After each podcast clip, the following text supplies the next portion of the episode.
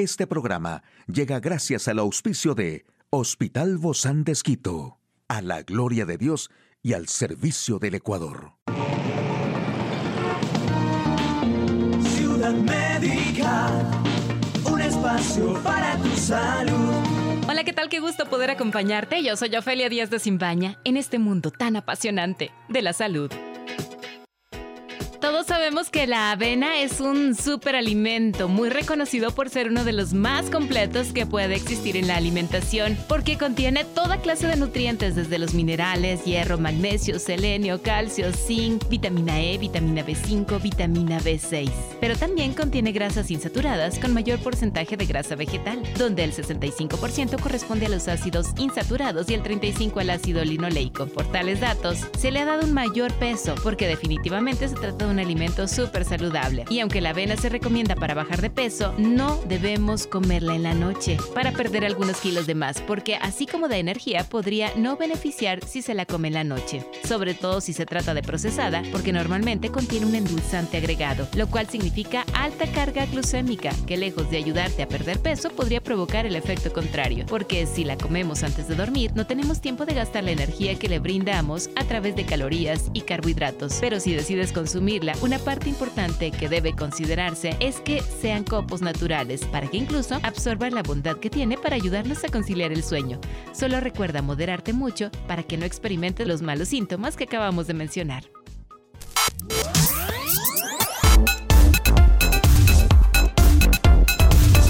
Aquí el detalle de la información más actual en el campo de la salud. ¿Cuáles son las claves para entender el brote actual que preocupa al mundo? Escasez de orientaciones clínicas actualizadas se presentan ante nuevos casos de viruela del mono. Instrumentos de viento emiten una similar concentración de aerosoles que el habla y la respiración.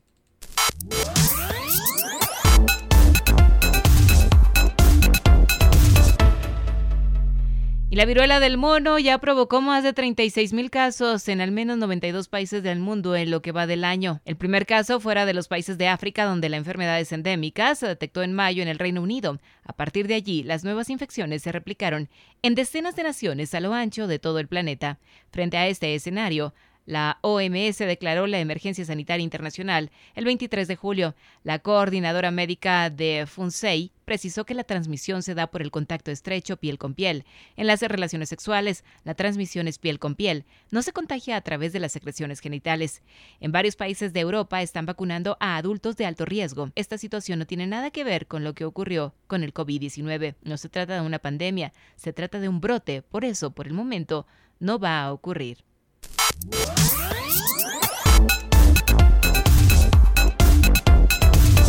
Y la escasez de orientaciones clínicas actualizadas y de alta calidad para orientar la atención de los pacientes con viruela del mono puede estar obstaculizando su tratamiento eficaz y seguro en todo el mundo, según una revisión que publica British Medical Journal Global Health.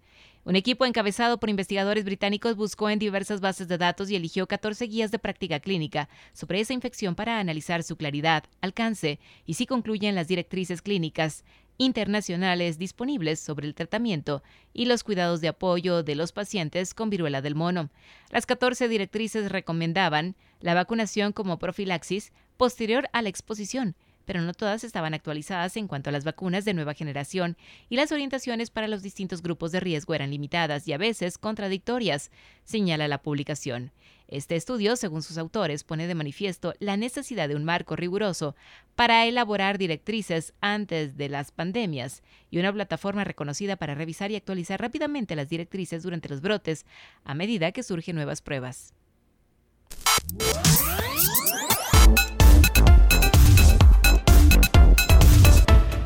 Investigadores de la Universidad de Pensilvania en Estados Unidos trabajaron con músicos de la Orquesta de Filadelfia para profundizar en el conocimiento de la cantidad de aerosol que producen y dispersan los instrumentos de vientos en un estudio que publica Physics of Fluids. El equipo científico quiso establecer si los instrumentos de viento pueden ser vectores de transmisión por la dispersión de aerosoles, para lo que midieron la velocidad del flujo de salida, que determina la distancia que recorren los aerosoles y la rapidez con la que decae el flujo. Los aerosoles emitidos por los instrumentos de viento compartían una concentración y una distribución de tamaño similar a la del habla y la respiración normales. Las mediciones de flujo mostraron que las velocidades de chorro de salida son mucho menores que las de los eventos de tos y estornudos. Para la mayoría de los instrumentos, la longitud máxima de decaimiento es inferior a 2 metros desde la abertura del instrumento.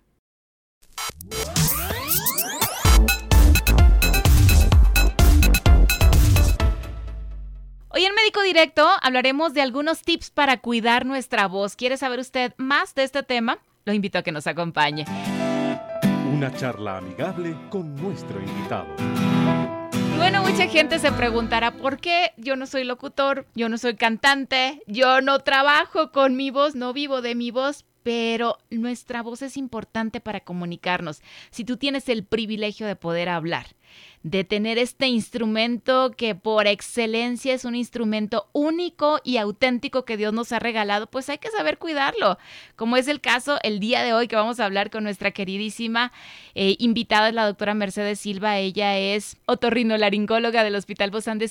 Gracias, doc, por acompañarnos. Bienvenida. Eh, gracias, Ofelia, por la invitación. Es un gusto poder aportar un granito de arena para los cuidados de nuestra voz. Siempre vamos a necesitar, nuestra voz porque la utilizamos para todo. La gente dice, no vivo de mi voz. Bueno, yo sí quiero vivir de mi voz y de hecho vivo de mi voz en cierto sentido, pero tenemos siempre que cuidarla, Doc. Y a veces no la apreciamos ni la valoramos porque es un milagro ya el ver a un bebé cómo empieza quizá esos sonidos guturales desde el comienzo y hasta que ya tiene sus expresiones con su propia voz.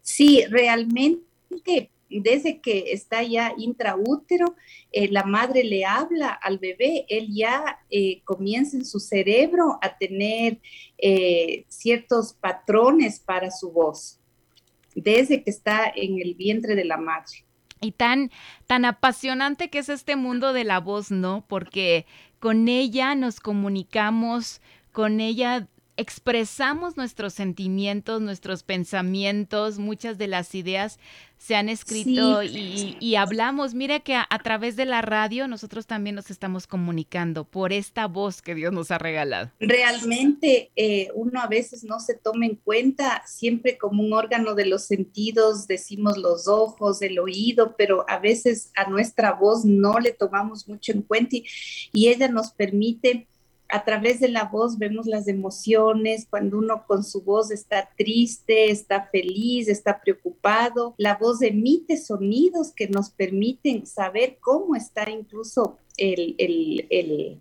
la persona, su comportamiento, su corazón, si está enojado, su corazón, si está preocupado. Entonces es importantísimo cuidar la voz. A veces no, eso digo, las personas no toman en cuenta, gritan demasiado.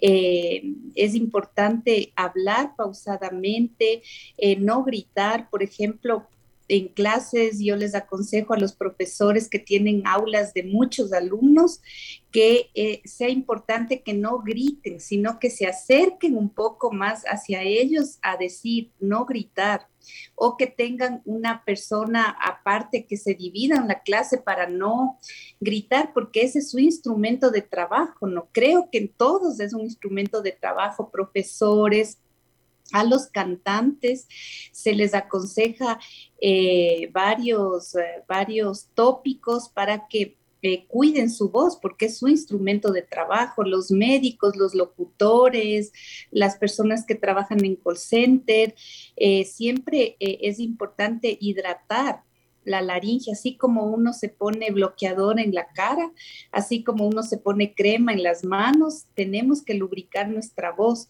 tenemos que lubricar la mucosa de la laringe. ¿Cómo? Tomando bocados de agua durante el día, no agua helada, agua al clima. Eh, eso ayuda a lubricar nuestra voz. Y ustedes no sé si han notado cuando los cantantes dan los shows, ellos eh, eh, salen un ratito y es para tomar unos bocaditos de agua y lubricar su garganta. Ese es el eh, lubricante perfecto entonces. el agüita, siempre hay que tener un termito de agua, más aún las personas que trabajamos con la voz, como son locutores, cantantes, profesores, médicos, personas que están atendiendo al público, un consente. Es importante cuidar la dieta para la voz, es decir, eh, no comer comidas eh, con mucho picante, ají. Híjole, ahí sí estamos eh, en problemas ahí sí estamos en problemas porque a mí me encanta, me encanta el chile. Como cultura mexicana, obviamente que comemos chile por millón. Yo no sé si eso le puede decir, Doc, a un locutor mexicano, a un cantante mexicano, porque todos lo comemos y es parte, es como que desde que nacemos ya, ya venimos con eso. Claro, pero por ejemplo, eh, eh, me refieren a vos porque el reflujo estresofágico eh, puede dañar las cuerdas porque es un ácido que sube y baña las cuerdas vocales. Entonces, más a las, no a, todo el mundo, pero uno de los cuidados es especialmente en estas personas que tienen reflujo y que eh, son profesores, locutores, disminuir el consumo de ají, no, no comer nunca. Quienes tienen reflujo entonces, con más cuidado. Eh, los que tienen reflujo más, ¿no? Pero, el, eh, por ejemplo, antes de una presentación. Obviamente un cantante, yo aconsejaría no comer un día antes, así chile y todo, pero no es que no va a comer nunca. Eh, cuidar, no tomar demasiados tintos, por ejemplo, fuertes, café sí, pero tintos fuertes, especialmente antes de una presentación, me refiero a los cantantes pero así en, en, realidad para cuidar la voz sí hay que evitar el tabaco, el alcohol, el cigarrillo, porque son, son el cigarrillo, el alcohol a la final van a irritar el, nuestro aparato fonador, ¿no? Y, cuando, por ejemplo, en lugares donde hay mucho calor y obviamente se acostumbra a una bebida con hielo, yo regularmente yo no tomo ni, ni siquiera ni muy frío, ¿no? Casi siempre tibio regularmente el agua. Pero el hielo también perjudicado. O sea, el hielo, si es que estamos enfermos, digamos así, con una gripe, un cambio brusco, puede en cierta forma afectar. Pero para eso, si es que están en la costa, les pasan con hielo, hay que en la boca mantenerlo un ratito antes de tragar, porque a veces es mucho calor y y las personas eh, toman de una, ¿no? Entonces, un consejo, si es que hay problemas de, o sea, están en, en trabajos que necesitan de su voz más, eh, tenerlo en la boca un ratito y tragar. ¿no? ¿Y qué tan recomendable, por ejemplo, son estas bebidas con jengibre, estas bebidas de agua de manzanilla, todo esto que aparentemente desinflama, ¿no? O el limón que se le coloca también para, para... Ya, eh, realmente estos son mitos, pero el jengibre, o sea, nada en exagero es bueno. Y también las cosas naturales, no por ser naturales, no, eh, el exagero no va a hacer daño. Por ejemplo, mucha manzanilla y todo, a la final es un antiinflamatorio, pero también irrita la mucosa si uno abusa, mm. igual que el jengibre. Eh, peor el limón, ¿no? Porque el limón se puede poner unas gotitas de vez en cuando, pero los ácidos también pueden provocar reflujo y pueden eh, afectar me refiero a las personas que tienden a esto, afectar en nuestro aparato conador, es decir, en la laringe. Claro. Entonces, hay que, eh, nada de exageraciones, o sea, el jengibre no ponerlo de una forma tanto, sino un poquito y cuando haya necesidad no siempre, no tomar agua con jengibre. Ahora también para la voz, y a veces no lo tomamos en cuenta, pero el descansar y el dormir bien también es importante, ¿verdad? El descansar y el dormir, especialmente si son unas siete, eh, ocho horas, es importante eh, dormir, descansar, porque como saben, nuestro sistema durante, el, durante la noche que nosotros descansamos, nuestras células mejoran, nuestra voz, nuestra piel, el descanso, porque se libera ciertas hormonas que ayudan a mejorar nuestro organismo, nuestras células. Muchísimas gracias, Doc, por habernos dado estas recomendaciones. La doctora Mercedes Silva, otorrinolaringóloga del Hospital Bozán de Esquito. A usted, amigo y amiga, a seguirnos cuidando, por favor. Hasta la próxima. Un espacio para tu salud. Puedes escuchar de nuevo este programa en radio hcjb.org. Este programa llegó a usted gracias al gentil auspicio de Hospital Bozán de a la gloria de Dios y al servicio del Ecuador.